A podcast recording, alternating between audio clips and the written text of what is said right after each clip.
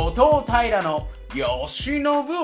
イフ。このポッドキャストは自然食品を愛し読書と執筆に明け暮れ山梨県の富士吉田市で慶喜のように暮らす男後藤平による独断と偏見で興味の対象を掘り下げ皆様に言霊に乗せてお届けする素晴らしいプログラムです。記念すべき第1回の今回は日本の財閥について深く語っていこうと思います。自転車操業で突撃するこの番組に聞き手役としてボランティアしてくれる人物がいなかったのでなんとなんと私後藤平の実の母である後藤恵子がこの番組の聞き手役に抜擢され就任しました。パチパチパチパチパチ。ありがとうございます。あのでは早速始めていこうと思うのですが恵子さんはですね日本の三大財閥ってご存知でしょうか？よくわからないけど大体分かってます。何ですか？何ですか？安田？え違います違いますえっ、と三井、あはい正解です。えー三菱。あ正解です。三井三菱。あと一つ。住友さん。はい大正解です、では日本の六大企業集団は知ってますか？全然わからないわかんないですよね。まあなんでわかんないかっていうと、まあ、現代でほとんど死後となっているんですよでもかつて六大企業集団という言葉は確かに存在し現在の経済界にも大きな影響をもたらし続けているんですね。具体的には六大企業集団というのは三井三菱住友の旧財閥系企業に対して扶養3は1巻という新興集団が入ったこの6項目、まあ、三井三菱住友扶養3は1巻が6大企業集団になります。これからこの6大企業集団の一つ一つにフォーカスしてお話を展開していくんですがその前に企業集団の定義についてお話ししたいと思います。そもそも大前提として財閥と企業集団って何が違うのとか財閥ってどうなれば財閥と定義されるのという疑問が私も今回勉強させていただきながら浮かびましたしお聞きのリスナーの方も気になると思うので先に進む前に今回はそのあたりの疑問を解決しようと思います。ではまず企業集団とは会計上の用語では子会社関連会社をも含めた企業の集まりであると定義される場合もあるんですが今回皆さんに紹介する6大企業集団の定義に関しては銀行商社大手事業会社の集合体が企業集団であると定義させていただきます。日本国内のこの銀行商社大手事業会社の集合体こそ具体的に言えば三井住友三菱扶養3は1巻の6大企業集団となります。実は戦後しばらくの間はこの6大企業集団と他集団が混同されていたんですが多くの経済学者が知恵を絞った結果6つのチェック項目が生まれましてこの6つを満たしている日本国内の企業集団はたったの6グループしかなかったんですね。でこの6つのチェック項目が面白くてですね1つ目が社長会の開催。2つ目が株式の相互持ち合い。3つ目が都市銀行による系列融資。4つ目が集団内取引。5つ目が包括的な産業体系。最後6つ目が共同投資会社による新規事業進出になります。まあわけわかんないですよね、ここまで聞いても。経済用語が並んでてなんでちょっと面白くここから喋っていきますので。でちなみに今言ったこの6項目をクリアしなければ企業集団とは言いませんそしてこの6項目を無数にうごめく日本企業に当てはまるとたった6集団に絞られてしまうんですねその6集団ことが6大企業集団である三井住友三菱三和扶養一貫なんです。では分かりやすく6項目のうちの2項目について第1回の今回はお話ししようと思っております、はい。ではまず社長会から行かせていただきます。はい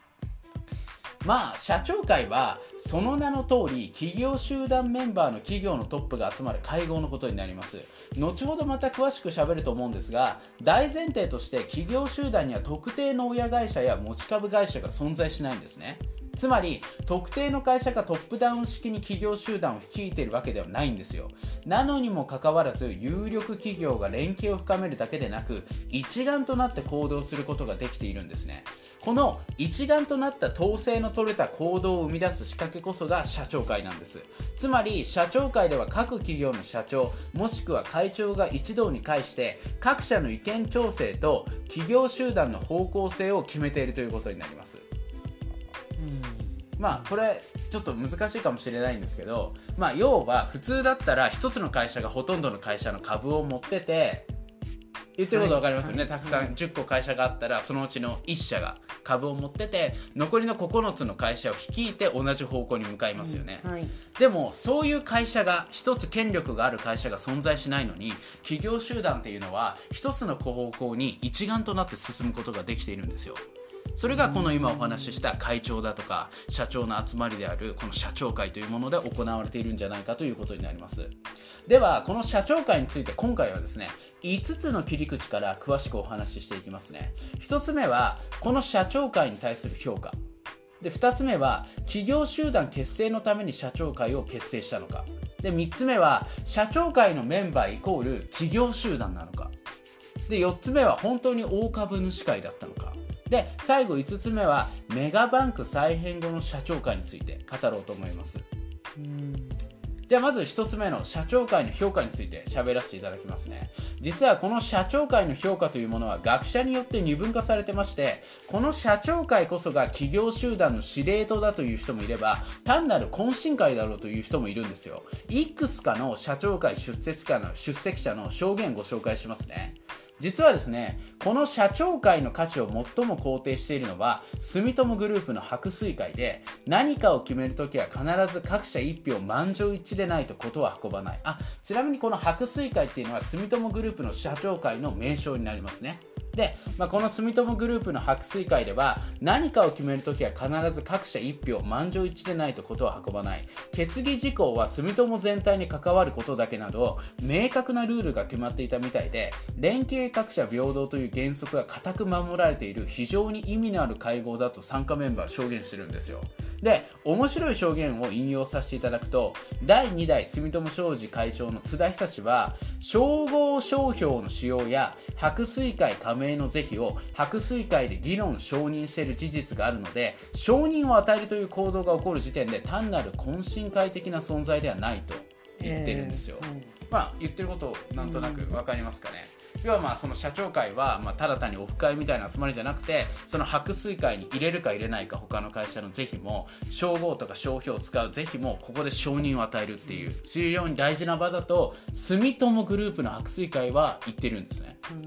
でも例えばなんですけど今話した住友グループのように旧財閥系企業の社長会重要度は全体的に高い傾向にあるんですよ、まあ、住友三井三菱この旧三大財閥。こちらの社長会は他の6大企業集団に比べて社長会の重要度実は高い傾向にあるって言われてるんですよ。でこれからは新興企業集団3割置換扶養の社長会について語ろうと思いますが旧財閥系企業集団の社長会に比べると懇親会の域を出ないものになります。軽く証言を紹介しますね。例えば扶養グループ扶養会では司会である岩佐頭取自らが仲良しの集まりと公言してます。で三和グループ山水会の上田三和銀行頭取は山水会は単なるサロン的な集まりだと言っております。で、うん。一貫グループ参勤会の第一勧業銀行会長西川翔二郎はごくまれに参勤会で何とかしてほしいという場合がありますね。しかし会合の席上で話し合うことはありません。事務局の方で処理していますと証言されてるんですよ。はいで、まあ、今聞いてもらった通りこの扶養3は一貫の社長証言から鑑みてやはり財閥系企業との社長会に対する重要度の差を感じるとともに連携の弱さを感じませんか？そうですね。で特色って言えば特色ですよね各会社の。そうそうそうそうそういうことなんですよ。でこの辺りが六大企業集団が現在死後となってしまって一因があるようにも感じるんですよ。まあなんていうんですかね、まあ、ここまで聞いてもらって三菱三井住友はすごいその社長会に重きを置いているのを聞いてもらって分かったと思うんですけど、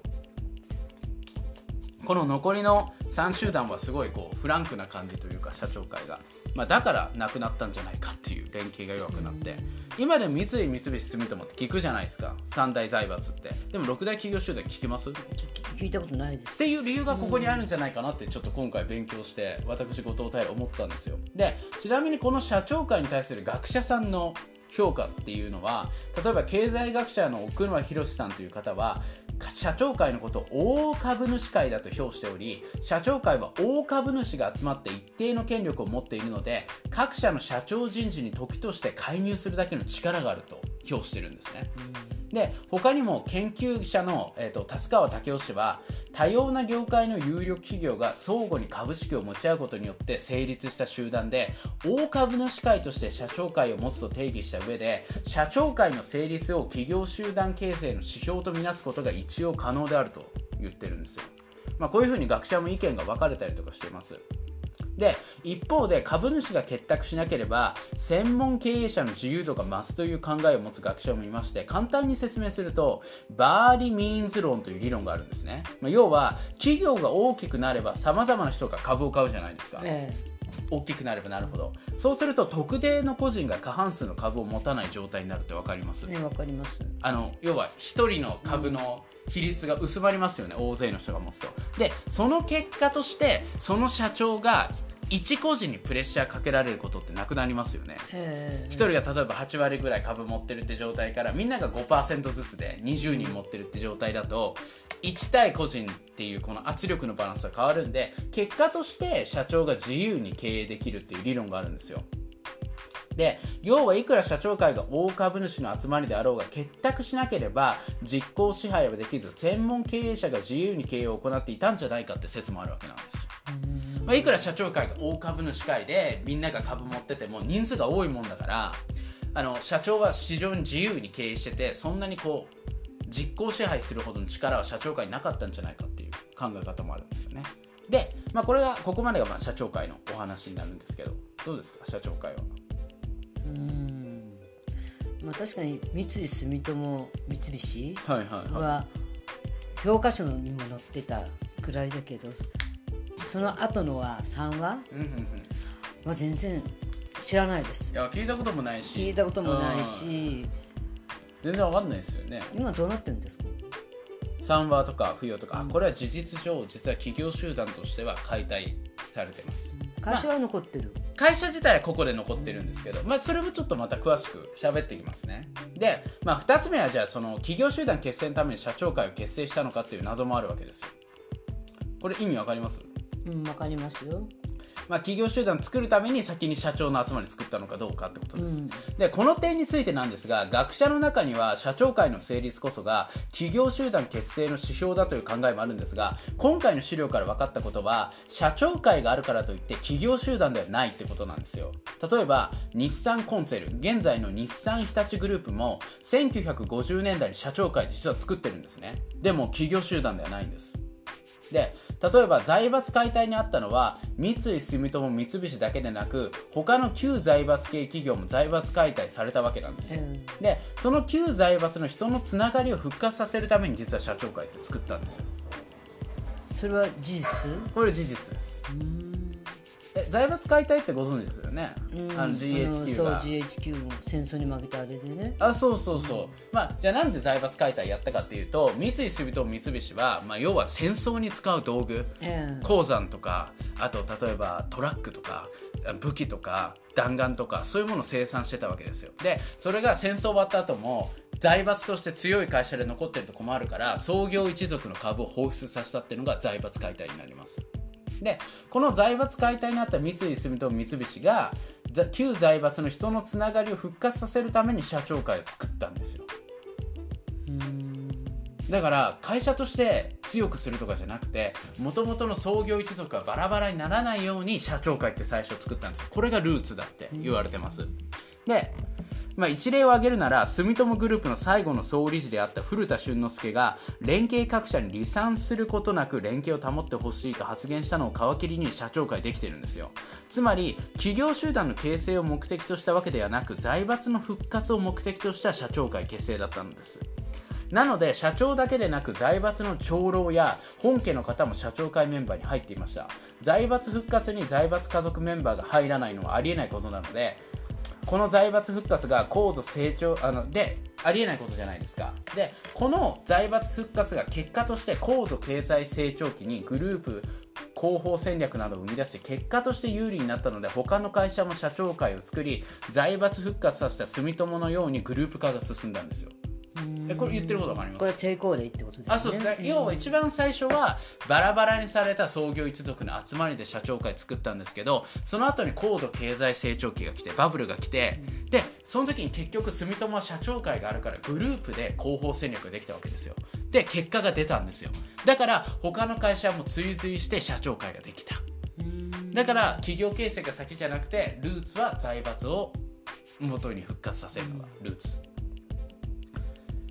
で、まあ、結局その後グループ戦略で利益を上げるために社長会ができたと。で今度3つ目の社長会メンバーイコール企業集団という疑問なんですがこれは各社長会にはそれぞれ特徴があるので社長会メンバーイコール企業集団とは言い切れません。これ言ってることわかります、うん、社長会に参加しているのは企業メンバー全部の会社の社長か会長なんじゃないかっていうことは言い切れないということです。例えば住友グループは社長会のメンバーが企業集団に比べてかなり狭いんですよつまり社長会のメンバーの人数が企業集団に比べて少ないんです。つまり企業集団の中の限られた会社の代表者しか社長会に参加できないのが住友グループの白水会。でこの時点で社長会メンバーイコール企業集団の図式は成り立ちませんよね。全員参加してないんですから、うん、で例えば三和グループも社長会メンバーと企業集団が合致してないんですよ。三和グループ社長会の算数会に参加できるのは三和銀行の有志系列と言い切れない巨大企業で純粋な三和グループ企業と言えない集団なんです。要は三和企業が融資している会社以外の巨大企業も入ってるんですよ。三和グループの社長会にはそれに例えば三井住友商号を関する企業社長会に重複して参加したりしてるんですよ。要は三井の二目会と住友の白水会の両方に参加してるんです。三井住友の商法どっちも使ってる会社って分かります？三井住友銀行とか。うん分かりますそういうことです、うん、三井住友建設とか、そういう会社は、えーと、三井の二目会も住友の白水会どっちの社長会にも出てるんで、企業集団イコール社長会メンバーじゃないって分かりますよ、その企業の会社だけが参加してる社長会じゃないっていうことですね。まあ結論として企業集団メンバーが社長会メンバーを完全に構成しているわけではないってことが分かりますよね。じゃあ次に4つ目の切り口である本当に社長会っていうのは大株主会だったのかという疑問についてなんですがこれも社長会どう思います？大株主会だと思います？要は株をたくさん持ってる大株主が集まってるのが社長会だって考えがあるんですよまあそういう考えもあるかもしれないけど、はいはい、やっぱりそれだけじゃないでしょう。やっぱりあの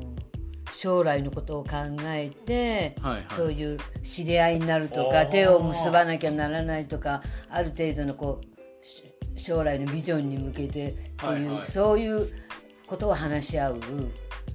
場で株のことだ株主株を持ってるとか持ってないとか関係ないような気がするああそういう意見、うん、すごいですね恵子さん。実は恵子さんの言う通りで社長会イコール大株主会ではないんですよ。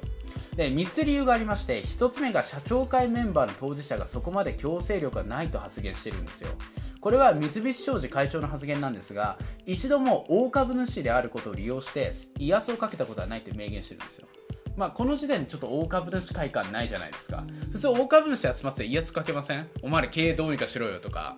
この事業やめろよっていう威圧は三菱商事の会長でさえ一回もかけたことないって言ってる。で2つ目は完全な子会社が社長会に参加していたり社長会以外の企業に大株主がいる企業が社長会に参加してる。時点で社長会イコール大株主が当てはまらない。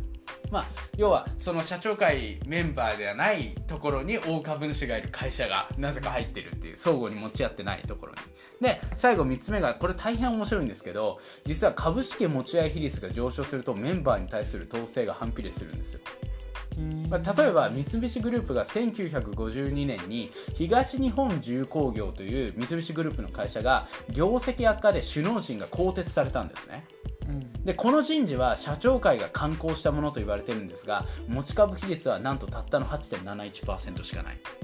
要は株主あの持ってる株の比率が少ない時になぜか首脳陣を更迭させることができてるちょっとおかしいですよね。反比例してますよね。普通逆じゃないですか。こういう時は更迭できないのになぜか8.71%しか東日本重工業の株社長会持ってないのに首脳陣全員撤退させることができたと。で逆に1972年に三菱ユカで起きたクーデター人事では社長会メンバーが53.82%の株式を持っていたのにもかかわらず事態収集に失敗してるんですよ。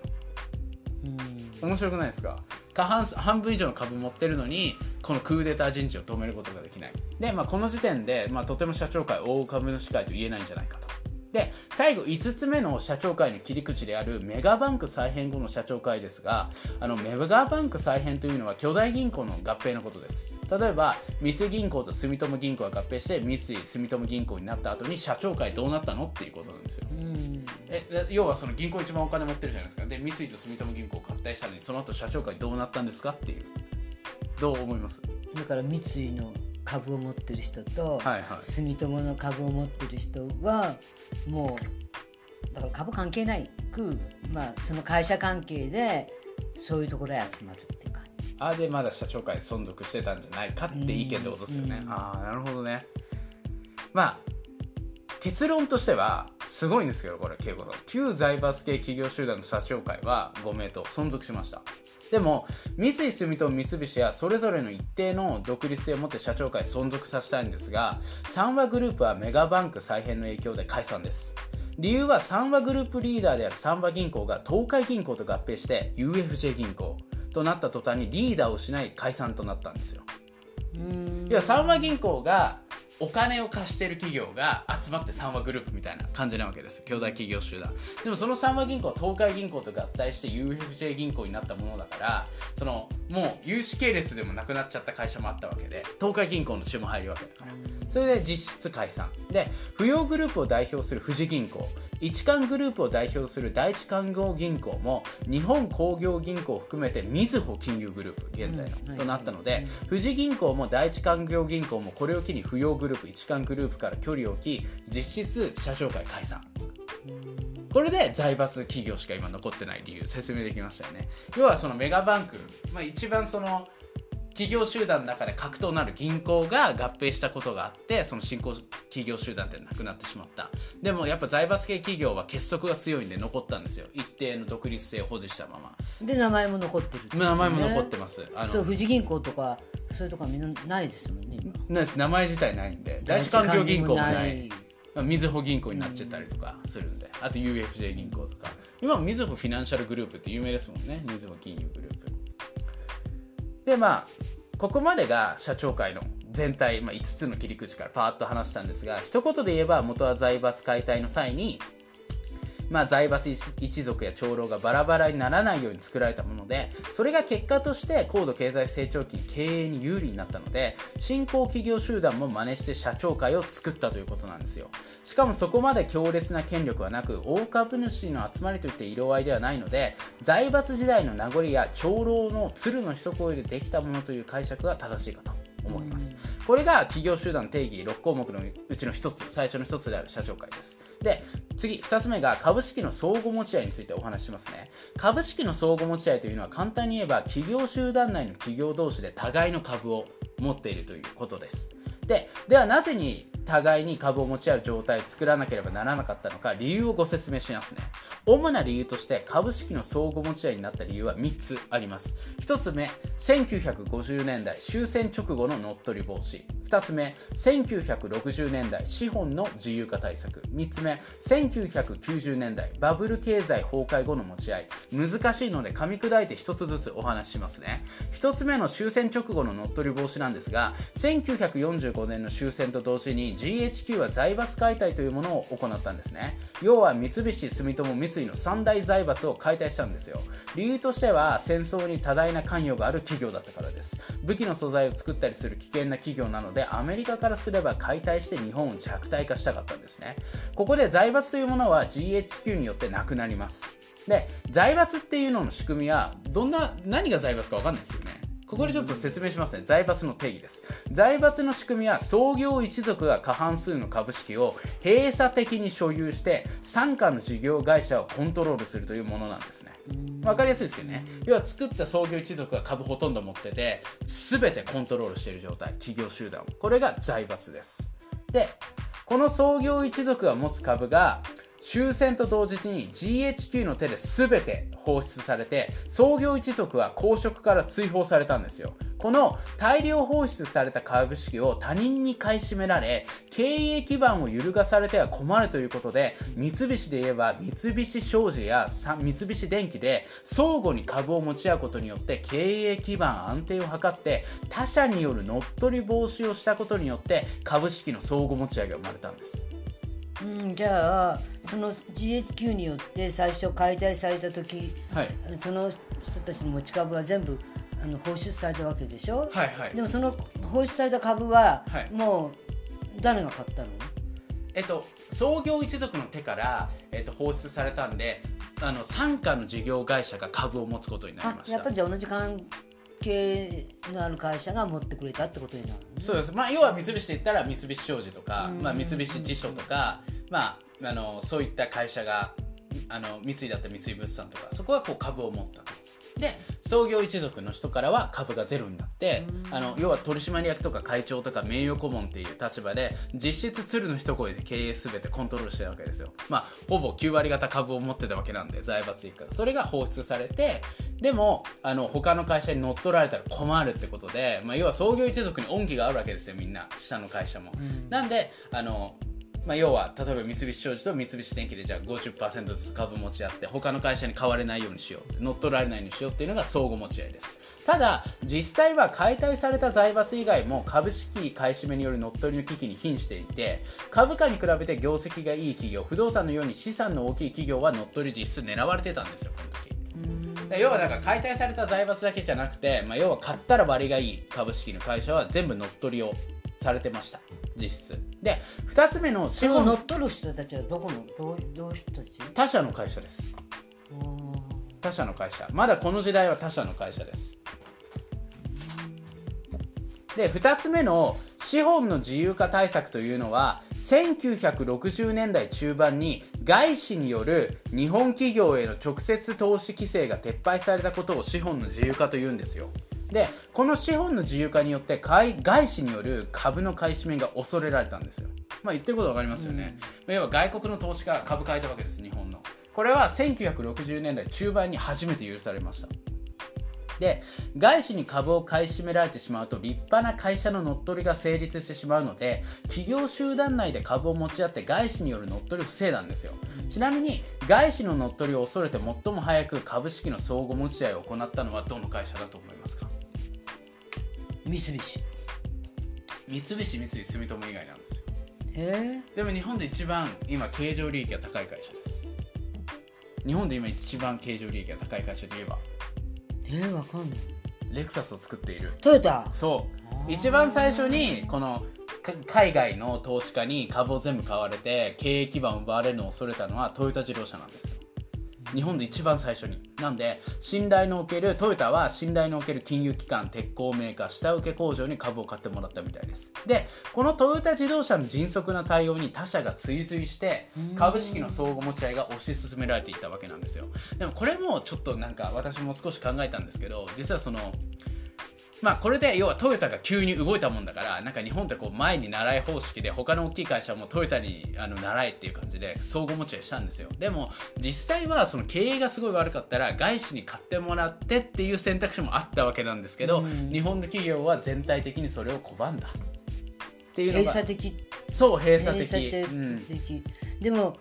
あでもこうやっぱり日本人っていうそういうのが出てるってことそういうことですそういうことですまあ何が正解か分かんないんですけど。で、まあ、ちなみにトヨタからすれば、まあ、例えば GM とか、まあ、そういうフォードみたいな会社が日本に工場を作っても俺ら戦えると。俺らの、うん、だからきっともう、あのー、そういう何？自分の車とか技術にすごく自信を持ってるからあのそれを盗まれないっていうことに番重きを置いたんじゃない？まあ要はそのビジネスだったら戦えるけど、うん、会社ごと乗っ取られたら困るっていうのはトヨタの言い分まあ今の看板方式とか生まれてないですよねトヨタの。で3つ目がこの株式相互持ち合いが進めた3つ目の理由がバブル経済崩壊後の持ち合いなんですがこれは株式相互持ち合いになった理由というよりはその行く末の話になります。まあ、今まで財閥解体による乗っ取り防止や外資による乗っ取り防止のために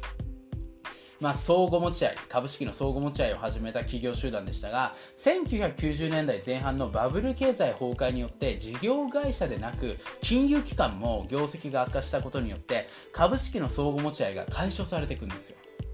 まあ、このことを持ち合い崩れと経済学で支えきれなくなったって、ね、そうですそうです、うん、でまあ要はもう株売らないともう会社が潰れるからもう相互持ち合いしてないで吐き出すしかねえとまあでもバブル崩壊して、まあ、そんな甘ったれたこと言ってられないっていうのは海外に乗っ取られるとか言ってられないってことですね。でまあこのことを持ち合い崩れこれで株式放出したことまあ具体例で言えば結束の住友と呼ばれる住友グループの株式持ち合い比率は1994年で24.45%だったんですがバブル経済崩壊後2004年には11.47%半分ぐらいになってたそうです。で2013年には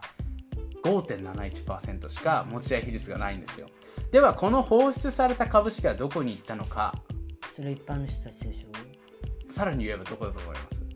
この巨大企業が売った株。いや外国？大正解。外国投資家の手に渡ったんですよ。で証拠として1990年に外国人が所有する上場企業株式はたったの 4.2%2005 年には20.5%ここまで上昇してるんですよ。でこれによって日本企業の経営手法が根底から覆され株式所有構造が大きく変わったのが日本の経済界、まあ、要はバブルはこれだけのことが起きたわけなんですよ。でこれが株式相互持ち合いの説明になるんですがやはり最初は財閥復活や企業乗っ取り防止で株式持ち合いを推し進めていた日本企業も、まあ、最後景気が悪くなると株を売り出して外国の投資家に買われてしまって経営資本を根本から変えられてしまったんですね。で、まあ、こういったことも現在6大企業集団という言葉を聞かなくなった一因なのかなっていう、まあ、感想として私は思いました、まあ、株の相互持ち合いができなくなり企業集団が自然淘汰されていく現象が起きたんじゃないかななんてのも思ったりしたんですよね。でまあ今回こんな風に企業集団の6つの、まあ、6個の認定事項のうちの2つである社長会の開催と株式の相互持ち合いについてお話ししました。どうでしたか慶吾さん？じゃあすごい基本的なこと聞くけど、財閥は復活したの？はい、あのほら初代のその解体された、はい。その初代の人たちはちゃんと復活して、はい、あの会社のまたその上の方には行けてないもん。あいや社長会に実質参加してたわけなんで入ってるわけですよね、いやでも本当にすごいなって思うのはやっぱ結局あの三井住友三菱はすごいですだって社長会もいまだにまだ定期的に月1回とか開催されてて他の6大企業集団のあの3話1巻付与はないんですよもう社長会も。なのに三井三菱住友だけいまだに現存で社長会があって会社もあのあってで創業一族ももちろんいて、で多分今も強い権力があるはずなんですよ。だからそこでよっぽどよよかったのかその初代が、うんうんうん、それかねやっぱり日本人的？そうそうやっぱ伝統とその格式、うん、であと企業に対してのプライド。俺らは財閥系企業だってプライド。三菱三菱住友の称号を使ってるプライド。これだけだと思います。他のつだだって全ての起点ですよね。社長会作ったのも結局その長老とか創業一家の人たちもともと株持って牛耳ってた人たちに頭が上がんないんですよまだこれが三菱三菱住友。でその時ちゃったその何3話とか、はい、1巻、はい、とかそういうのは名前もなくなっちゃって、はい、消えちゃってるっていうのはやっぱり伝統とやっぱりそういう力なんだよね。まあそう差がね、ね、出てるのかなって。だから今回ちょっと勉強して面白い。ちょっと面白くない、これ、ね、うん。そう教科書ではねその財閥っていうのはまあその3つ。うん面白いよね、うん、やっぱりその辺一番日本人的っていうか、まあ、全然違うんだけどもあの皇室的な皇室？あ伝統ね、うん、それとはまた違うんだけどもそういうもの似てるよね、似てる似てる。解体されたっていうこと自体っていうのと、う。ん、GHQ がね、手を出して。でもやっぱりいいものは残るっていうか日本人の心のよりどころになってるものは残るってるわけでしょ、うんいやだって現在でもさその東大とか出た人が三菱商事とか入るっていう感じだよね。ゴールデンコースっていうか王道っていうかさ、でやっぱ優秀な人材も集まってるし結局なんか創業一家もいまだにね子孫獅子類類とこう続いてるわけでしょ。だからそういうのやっぱ三井三菱住友ってすごい会社なんだなってのは思うよね。まあ財閥の歴史で言っても住友が世界最古の財閥ロスチャイルドとか、まあ、そういうところよりも実は古い、うん、世界最古の金持ち集団っていうことだよね。ああそう、うん、住友が。で日本で住友より多分あの伝統がある多分なんか宮大工の会社とかあるかもしれないけど企業の規模で言ったら住友が世界最高。世界最高。世界最高で多分世界最高のその規模があったってことだよね、うん、規模もでかいじゃんロスチャイルドとかに比べて今ちっちゃいけどでも何兆円規模でしょ？何十兆円。あ全部グループ会社はさ20兆以上いくと思うよ、うん、そういうところがすごい面白かったなって、まあ、今回は私は思いましたね。まあ次回はですね、ね、まあ、6項目のうちのまた残り2項目お話ししますので。ではこれにて第1回後藤平の慶喜ライフ。終了となります。ご清聴ありがとうございました。ありがとうございました